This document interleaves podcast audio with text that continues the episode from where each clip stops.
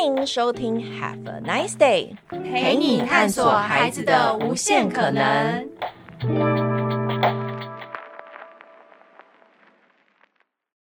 本集节目是 Coco 老师的心理聊天室时间。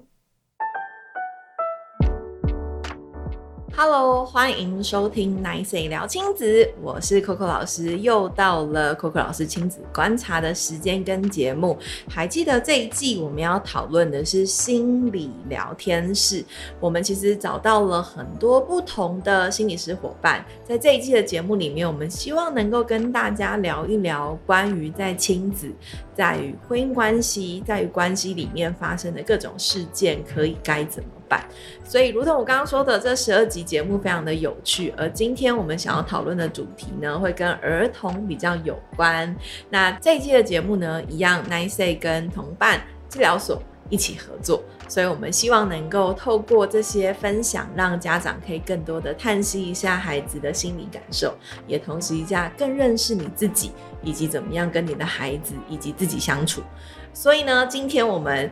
讲到儿童，有一个主题，一定是大家最担心，或者是常常我收到的很多人都问我说：“老师，老师，Coco 老师，请问一下，我小孩有够爱东摸西摸，然后做一件事情都非常容易分心，到底该怎么办？”我想分心这件事情应该不只存在于小孩的问题，应该全世界人类都会有这个分心的困扰。所以呢，今天特别邀请到品如心理师来跟我们分享一下，也是。同伴治疗所的伙伴，那要跟我们分享到底孩子分心可以怎么办？我们先请品如来介绍一下自己好吗？嗨，大家好，我是品如心理师，那大家可以叫我品如就好。那很谢谢今天有这个机会可以跟大家一起分享我平常在日常生活中或是工作上面的观察。那我觉得分心确实是一个大家都会一边觉得好像分心不是一件好事，但又觉得。其实分心蛮重要的一件事情，因为我们大人真的很需要分心，尤其是工作越繁忙的时候，越想要分心。何况是小朋友，被我们要求做了很多他们根本不想做的事情。是，但我觉得很有趣，是因为今天会讨论到的是，到底我们在家里面怎么样训练专注力。我还是相信，虽然小孩很容易分心，但是我们在有限度的时间里面做精确的学习，应该也是所有父母跟大人希望。大人包含老师啊，或者是教学者啊，希望这个孩子可以做到的事。哦，那我想要先问问看，就是因为很长的时候，孩子他分心就会被贴上一些某部分的标签，例如说，哎、欸，他是不是有状况？是不是要带去做检查？嗯、或者是是不是有问题？这应该你也很常听到的。对，我比较好奇，你当下听到的时候，通常你的反应都会是什么？我通常如果今天是在不是工作的场合，有人这样问我的时候，我就跟他说：分心很好啊，很快乐耶。那如果在工作的场合，你会说什么？工作场合的时候，我其实就会先去确认说：哎、欸，他今天这个分心，那有影响到他实际的表现吗？比如说，哎、欸，他的分心是让他我我今天教他交代他做三件事情，那他好像一直都做不完，我要给他很多的提醒。那这种情况，也许我们会需要给他一些策略，或是改变我们跟小朋友互动的方式。那如果今天他的分心在学校，就是虽然他东摸西摸，然后好像上课一直东张西望，可是他的学习表现其实都是好的，那也没有去干扰别人。那其实他这样的分心也没有不行啊。对，他其实只是在一定的限度里面有把我自己该做的事情做好，那同时也只是因为可能一些无聊或是真的觉得很坐不住，然后所以我东张西望，但他也知道说我不要去干扰别人。那其实那他的个性就是长这样啊，我们也不必一定要把它变成说，哎，你就是上课不能动啊，像是木头人一样坐在那边。所以我觉得这个部分还是会回归到说，哎，那他今天的东张西望啊、分心啊，有真的影响到什么事情吗？还是只是有可能只是大人的对小朋友的一些期待这样子？好，那我很好奇哦，就是因为通常他分析并不一定是学习不好嘛，嗯，可是大人就会有一个自己的剧场，觉得说他就是分心，所以没有办法把书看好，没有办法把字看好，没有办法做好一件事情，所以他以后一定会怎么样怎么样怎么样，哦，就是在这些预测上。可是我想要好奇问，就是就你的观察，嗯，你觉得孩子们分心的原因可能有哪些？哦，孩子会分心的原因，我觉得最主要就是觉得。这个东西好无聊，我不想做。有些时候是他真的也觉得很无聊，事情不感到他的兴趣。对对对对对，他们没有办法在那个过程中找到说为什么我要做这件事情。我觉得很多大人应该回想过去自己学习经验，应该也会有很多时候是觉得，哎，学一些事情是无聊的。只是小时候的我们可能有因为其他的一些动机，所以让我们觉得好像可以好好的做好这件事情。对，那其实也可能就是我们在成长的过程中，也许我们是相对容易分心的一群人，只是我们有在过程中找到一些适合自己的策略。比如说我自己念书念个三个，呃，可能念个三十分钟啊，可能我已经国中了，那三十分钟其实相对是一个偏短一点点的状态。但我知道说，哎、欸，我的专注力好像快用完了，那我就上课 偷画画一下，然后我觉得心情好一点了，然后我再继续听课。对，啊，我这样其实学学习成绩也不会真的掉到太差，我只是少漏听了那几个，但其实还是会反复的去学习，所以也不用太担心，哎、欸，漏掉了那几秒是不是就什么都不会了？嗯，那我比较好奇的是，我们常观察到孩子分心的镜头有什么？分心的镜，通常最容易的就是。比如说东摸摸西摸摸，或者是我觉得是父母容忍度最有在容忍，但其实好像看到他要开始的时候，就会开始进行制止。嗯，我觉得通常就是要碰到写作业这件事情，不管他今天到底能不能胜任这件作业，小朋友就是会想尽办法的抗拒啊，或是跟你拖拖拉拉，然后打死坚持不要去写作业，尽管他可能十分钟就写完了。或者是他可能今天跟学校，或者是跟爸爸妈妈有一些吵架，或是不被理解的地方，他也会用一个好像是分心或是不想专心的方式来呈现说，哎，我在学习上面就是没有办法坐得住。对，所以我觉得这个还是要回归到说，哎，今天的这个小朋友。他对于这些比较不想要去面对，或是有一点点挑战，或是比较费心力的事情，他是怎么样看待的？尤其是他外界的这些大人，不管是学校的老师还是家长，都是怎么样在跟他谈这件事情？对，我觉得这个会影响到小朋友很多。就算今天有一些是真的，也许专注力没有那么好的小朋友，他们。有的小朋友是，其实他很想把事情努力做好。对对，那如果今天家长啊，或是外界的环境都是给他一个非常理解他的状态，也很包容他的状态的时候，其实小朋友自己是可以拿捏自己的步调，然后把事情做完，不需要家人给他太多的提醒的。那如果今天的家长是给他很多的大量的一些暗示啊，或是期待，或是批评，你可不可以给我们一些些暗示跟期待，还有批评？对，比如说暗示就是，哇，你现在没有做好的话，以后就会你就等下就不能吃什么东西，你就拿不到玩具喽。这是最容易的。对对，就是不小心会有一些交换条件的状况发生。但其实这个交换条件，我觉得大人也可以去想想看，说，哎，如果我今天我的小孩国中了。他的朋友跟他说：“你不拿奶茶给我，我就不要跟你当朋友了。”那我们会跟他说：“这个友谊还要吗？”我觉得这个状况就有点类似，当我们就会进入一种双标状态。你会告诉孩子，这是一个不是交换的友谊，但其实我们用类似的方式在对待他。对，所以很多家长都会跟我说：“哎、欸，好像小朋友现在也很会讨价还价，而且是我们训练出来的哦。”对，没错，所以。很多时候在工作现场，我都会去跟家长反复的检视，诶，平常我们自己在跟小朋友互动的时候，是不是有哪一些言语，或者是我们实际想要表达的内容，但是跟我们其实我们实际表想要说的目标跟我们的内容其实是有矛盾的地方。那我们可以怎么样让家长去修正看看？那在生活中要怎么样反复练习这样子？嗯，对。那我的好奇是，因为其实每一个孩子的年龄段不同。嗯，所以他能够专注一件事情的时间就很不同。嗯，除了他可能刚刚有提到，因为他有兴趣，所以他可以一直做一件事情。像例如说，很喜欢玩积木的小孩，你就会看到他，他可以一个人坐在那里一直玩积木。对，然后也不会怎么样。对，可是你会看到有一些小孩，他可能很喜欢读书，他就会一直读书。嗯，可是你要他去运动，他可能就会觉得很痛苦。对，所以其实孩子也有他不同，他擅长跟他喜欢的地方跟部分来去进行他自己。能不能够学进去，或者是能不能够专心在那件事情上的原因，对不对？嗯，好。那我的好奇是，孩子有很多不同年龄分段，嗯，那你可不可以大概跟我们区分一下？就是，例如说学龄前的孩子，他真正的专注力是几几分钟到几分钟？然后，例如说国小的孩子、低年级、中年级、高年级，不同年龄段的孩子，他的身体跟生理状态，他大概在那个区间段是什么？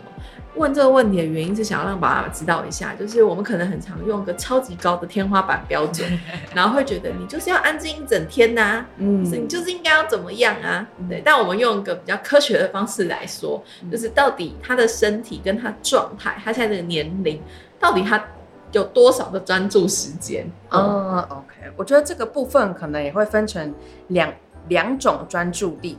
第一种我会我会把它统称为说，哎，比较一般的注意力这样子。那这个比较像是，哎，我今天只是单纯在听课，然后吸收一些内容，我不需要花太多的力气去解一道题目，像是这种是一般的。嗯、那这种在学龄前啊，就是幼稚园的小朋友，大概平均就是十五分钟。那在更小，的当然会更短一点点。哦，那如果今天是比如说中低年级的小学的小朋友的话，大概就是三十分钟左右。嗯，对。然后再如果是高年级了，那至少也要三十分钟。那刚刚说的这几个时间点呢，都是哎，他比较不用耗太多能量，他就是单纯的接收资讯，这样子就可以了。那如果今天是他们需要很耗费力气，要很专心去解决一个问题，或是想出一个答案的话，如果是幼稚园的小朋友，大概就是三到五分钟，或是十分钟，其实就已经很多了。三到五分钟，对，最长十分钟。如果他要很专注解完一个题目，或者是他要回应一件事情，对对对，一个有困难的事情的时候，差不多就是十分钟，就是一个上限了。那如果在呃，可能大班的快要到小学的小朋友啊，可能可以到十五分钟。对，那如果是小学跟中低年级的小朋友，大概就是二十分钟的时间。嗯，对，二十分钟是一个阶段。对，一个阶段差不多。所以通常一场小学的课是四十分钟，嗯，所以老师在课程设计的时候就会直接一切为二，非常明确。上下课程可能都有个小活动。对对对对对，我觉得这个是也是比较适性，让小朋友可以一边有专心的时间，然后一边大脑其实也会需要有一些弹性的时间休息一下这样子。那如果今天是高年级的小朋友，他们真的可以在更长一点，大概可以到二十五分钟，但其实也才多五分钟而已，就五分钟哦，不是四十五分钟。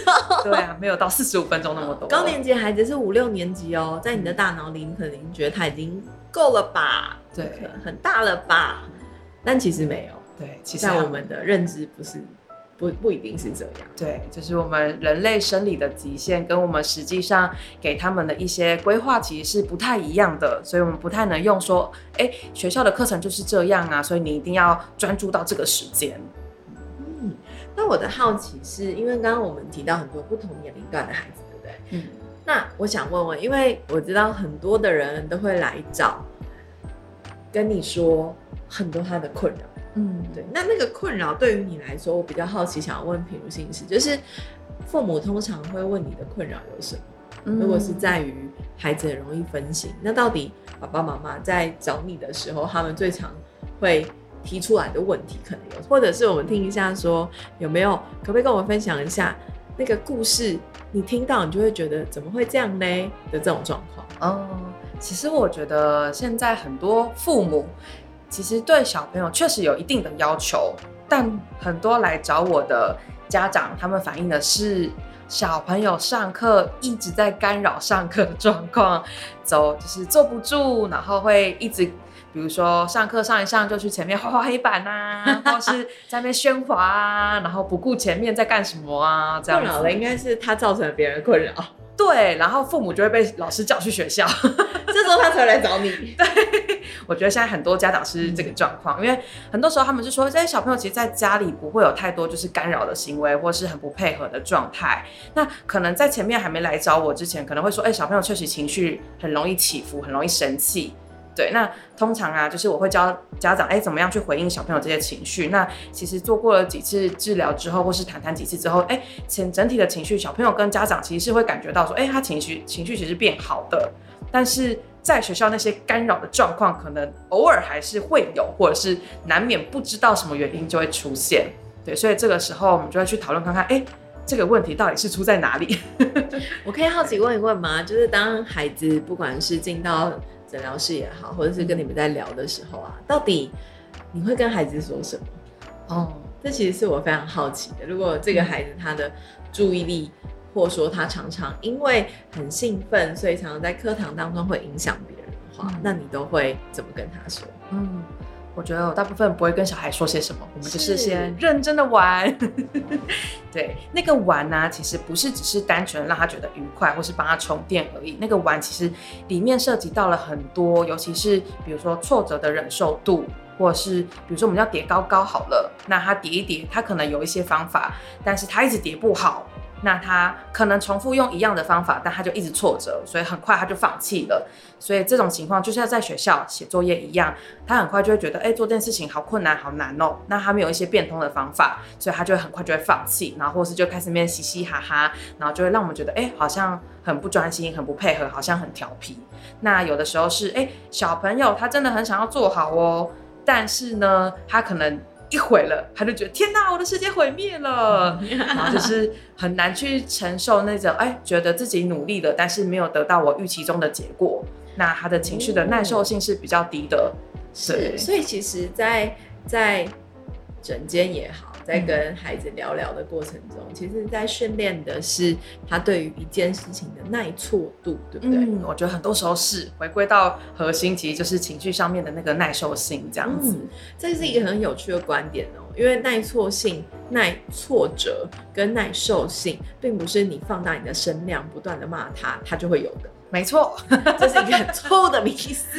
没错，所以实质上来说，面对孩子这样的状况，呃。我们必须要先去理解到底问题是什么，但是在那之前，并不是要去放大那个问题，反而是增加他的肌肉。嗯，对对对，没错。好，让他的肌肉变得更强壮的时候，其实面对到可能更高的挑战的时候，他就并不会先用很多可能他不知道该怎么处理的行为去影响别人，或者是自己逃跑，他就会被你灌上，或是被老师灌上，他又去影响别人，他很分心，没有办法专心上课，或者是他可能就会被你贴上一个标签，是他就是一个很分心的小孩。对，没错 啊。那我觉得要问到一个帮所有家长问一个很实际的问题，但应该在我们之前的节目，我不确定。但如果你有 follow 节目的话，应该多多少少都有聊过。但我想问问心理师这边的想法跟建议，嗯、就是你觉得我们可以在家里哦，因为今天其实很大的主轴，我们想要提到的是他在学校会这样，嗯，他在外面会这样。那待、嗯、在家里不一定，嗯、所以如果家里是一个好的训练场所，或者是家里是一个可以陪伴他练习、讨论这件事件等等的话，嗯、你认为就是我们可以在家里面有没有一些练习的方式，能够延长他的专注力的方法？嗯。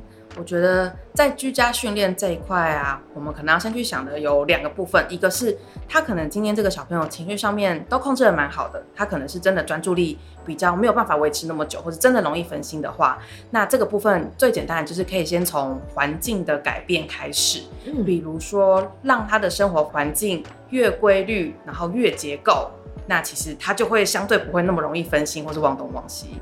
越规律，这我可以理解。例如说我固定。我们就是七点起床，七点半出门，七点十五吃早餐，这是规律吗？嗯，对。好，所以第一个大家应该可以理解规律的逻辑，习惯，习惯定时，对，定餐，不确定不确定你会不会给他定额的 什么，我不知道。但总之，规律性就是形成一种规则，我觉得这很重要。嗯，好。那第二个你讲到的是呃结构，结构，哦，对对对，这个我觉得对大家来说可能是比较抽象的，可能会跟我们拆解一下。嗯。呃，我说的结构比较像是，比如说今天是一个真的很容易分心的小朋友，可能他把穿衣服，早上起床要先穿衣服，然后走到门口要拿口罩，然后拿书包，穿鞋子，他就会做一个，然后就放空了。好像这种小朋友，我们就跟他说，我们可以一起画，比如说视觉的流程图，然后告诉他一拿什么。二拿什么？三拿什么？这个就是很结构化的告诉他，你的流程就是每天都是这样。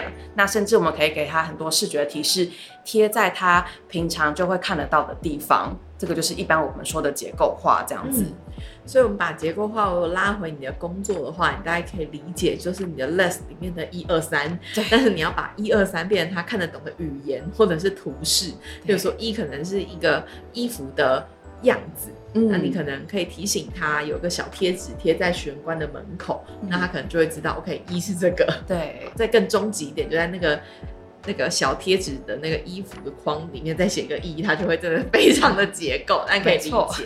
它可能二可能是鞋子，对，三可能是拿手帕，我不确定。嗯，但是你可以带领你的孩子做这个部分的讨论。嗯，对，而且也可以跟小朋友一起来画那一张图，然后一起讨论说我们要贴在家里的哪一个位置是比较可以提醒到你的。决定好了，对，对他决定他自己就比较想得到，别人做就永远不是自己的。没错，让他对自己负一些责任，这样的。所以刚刚有讲到了结构，还有呢？嗯嗯，我觉得如果今天真的只是单纯专注力这个部分的话，结构对小朋友其实来说会有很大的帮助，因为结构久了，他也会内化成一个习惯，那也可以减少爸爸妈妈平常那边喊来喊去啊，提醒来提醒去的那种情绪上面的张力。对，那你觉得环境呢？环境影响会对于孩子有影响吗？哦，绝对会有很多家长就说，哎、欸，家里的空间就是那么小啊，所以他的书桌就会跟我们的客厅放在一起啊。他写作业的时候，我们就在吃饭，在看电视啊。那这样叫小朋友要很专心，我觉得其实对他有点真的太太太挑战他了，真的真的太挑战他了。对，所以我觉得那个环境啊，有时候也会请爸妈去调整一下，说，要么就是大家一起做一些文书上面的工作，或是爸爸妈妈要做的话，就是那我们一起看一些书，爸爸妈妈看书，那他可以看其他事情这样子。嗯、因为其实更多时候家长。是跟我讲说，他的作业自己写啊，我就在旁边划手机啊，不然我要干嘛？然后我想说，那这样小朋友会吵着跟你要手机，其实也很正常啊，因为你看起来手机很好玩呐、啊，我也会想玩。就是比我的作业好玩啊。对啊，理解。对，好，所以我觉得蛮有趣的。环境改变其实我觉得变动性也会蛮多的，嗯，然后稳定性也会很多。那我想要好奇问一题，认真问，这是我心里的好奇。虽然我想要就是为此做一些小小的研究，就是你觉得家里面很乱？嗯，然后东西都很多，嗯，对于孩子的分心程度会增加吗？分心程度，看人是，这是一个很好的答案，请说。对，我觉得有一些人，他们真的是很可以叫说。他们也许看起来真的是乱中有序，他会知道说我大概哪一个区块，就他们有些策略，我这个区块就大概会塞哪些东西。对，所以当别人觉得不太懂他的那个整理或是收纳的方式的逻辑的时候，把它打乱了，反而他什么东西都找不到。然后，但是看起来算是整齐，但是在他脑袋里面的那个逻辑完全是乱掉的。对，所以这种情况我就觉得会比较矛盾，所以我会说，如果今天真的要整理的话，要怎么样去规划那个环境的话，还是要跟孩子一起去讨论。是，我觉得这就是想要问出来的问题，就是我当然可以理解孩子的环境如果很混乱的时候，你到底要不要介入？嗯，那介入的成分要到几分？嗯、然后到底是谁要处理？嗯，但是如果呃我们认知这件事情会发生，但至少环境因这件事情可以先。阻绝掉，对对。但如果是环境，不管是很乱啊，或者是很容易分心，因为他可能今天漫画在那里，玩具在地上，哪里在什么，他其实并不是一个能够让他大体专心的场域的话，其实对他来说也是蛮痛苦的。对对对，没错。好，所以其实今天为什么跟大家分享居家怎么样训练专注力？最主要其实是我们都知道专注力很重要，但其实呃专注力这件事情常常会有一些标签跟迷思，会让我们认为小孩好像要跟一个成人一样，或者是我们其实没有办法接受，嗯，他们就是还在一个练习的过程，嗯嗯嗯，对对。那我想要问，就是如果可以的话，可不可以请品文心理师，可不可以给家长几句鼓励的话，帮他长一下心理的肌肉？我觉得就是爸爸妈妈真。不用担心小朋友现在常常被老师们反映些什么。那其实相信爸爸妈妈一定也在小孩的身上看到很多，不管是自己或是另外一半的影子，或是自己长辈的影子都好。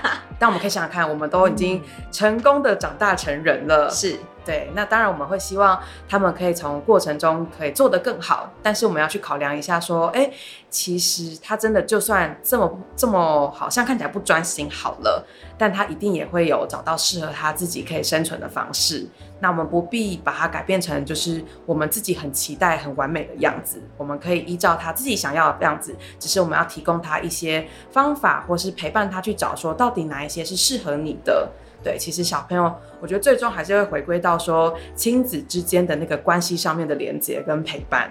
没错，所以我们这整个系列在谈儿童的部分，你都会发现最后一环都会回到亲子的关系跟陪伴。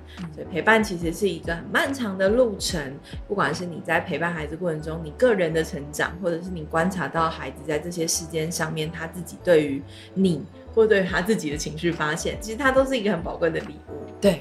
错，所以呢，呃，今天我们的这一集短短的时间，希望能够帮你的肌肉充满电。然后呢，在这个所谓的心理聊天室里面，你可以聊一聊可能你心里面常常有的困惑。嗯，而这一集的节目呢，里面所谈到的事情，你都可以再重复听个几次。但重要的不是要你拿一个框去框住你自己，说我有没有成为这样的妈妈？我是不是一个这样的爸？不是这个意思，没错，而是让你在这个过程中不断的练习怎么样跟孩子说话。嗯、所以呢，在家里面练练习让孩子的专注力提升，今天的方法都交给你了。那我们今天的节目预备要到这里要结束，但是还记得我说的吗？我们这十二集的节目是 Nice 跟同伴治疗所一起合作的，所以代表说，在治疗所里面有很多不一样好玩的体验。嗯，然后呢，我记得跟魔术怎么样让孩子练习情绪。嗯，还有例如说有很多不一样好玩的情绪课程。对，通通在 Nice 上面找得到。所以呢，如果你对于你的孩子，你希望有更多的人一起让他探索情绪的机会，那你只要上 Nice，通通都找得到。我们今天的这集节目到这边，谢谢大家也再一次谢谢品如心理师。谢谢大家。我们预备要跟你说拜拜。拜拜。欢迎来找我们充电哦拜拜。拜拜。